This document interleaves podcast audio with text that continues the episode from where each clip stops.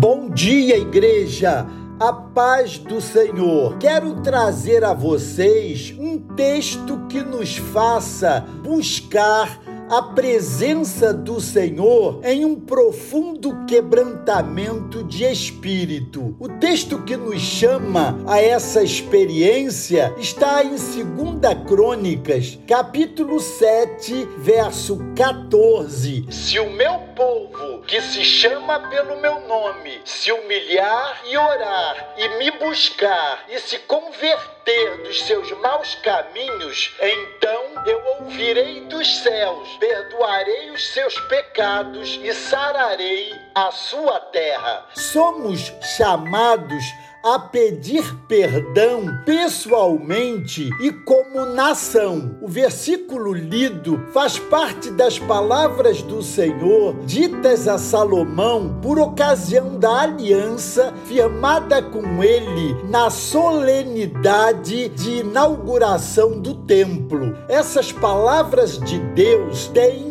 endereço, o povo da aliança, do passado e do presente. O corpo vivo de Cristo sobre a terra é chamado de raça eleita, sacerdócio real, nação santa, povo de propriedade exclusiva de Deus. No contexto, o Senhor chama a atenção do povo para o perigo da idolatria, da apostasia e para o declínio moral que rondava o Israel daqueles dias. Hoje as coisas não mudaram muito. Tudo que nos ronda é tão danoso quanto o que estava ao redor de Israel nos dias passados. Em todo o tempo, o Senhor tem usado homens e mulheres para exortar o seu povo quanto à necessidade de mudanças profundas. Contudo, o Senhor é Deus de oportunidades e de pactos. Ele deseja que sejamos fiéis à nossa parte em sua aliança. As promessas de Deus estão condicionadas à obediência. Cada um de nós precisa sentir um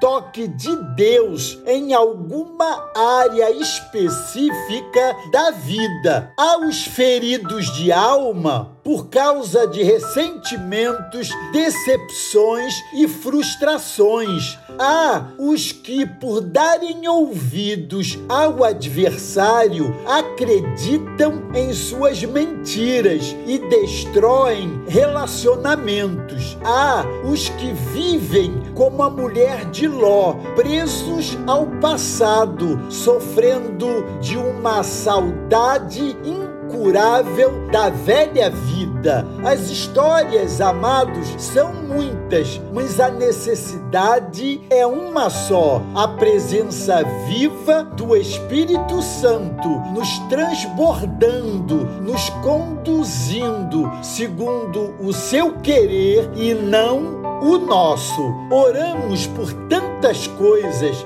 menos por mais da presença de Deus em nós. Falamos muito em avivamento, mas o Senhor aponta aqui as condições para um genuíno avivamento. Primeira condição: humilhação, que é quebrantamento. Segunda condição, oração. Terceira condição, busca sincera da presença do Senhor. Quarta condição, conversão dos maus caminhos. Qual o resultado dessa obediência em nossas vidas? O Senhor diz que se observarmos tudo isso, então ele ouvirá dos céus, perdoará os nossos pecados e sarará a nossa terra. Isto, amados, é avivamento.